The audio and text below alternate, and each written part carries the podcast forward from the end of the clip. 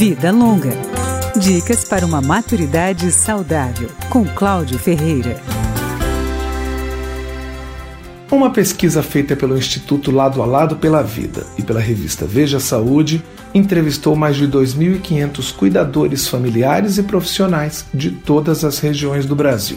Os perfis são diferentes, mas uma conclusão comum é que 40% deles nos dois grupos acham que a atividade é desvalorizada no país.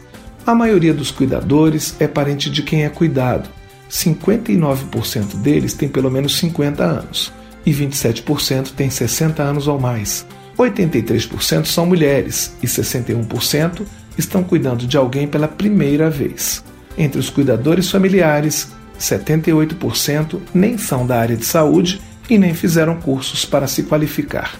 Cuidar de outra pessoa mudou a rotina de 91% desses cuidadores, e só 54% deles conseguiram manter pelo menos parcialmente os projetos pessoais. Mais da metade pedem ajuda a outros familiares quando precisam resolver questões de saúde ou financeiras de quem é cuidado. As mulheres também são a grande maioria dos cuidadores profissionais, 91% do total. 34% têm mais de 50 anos e 10% mais de 60 anos.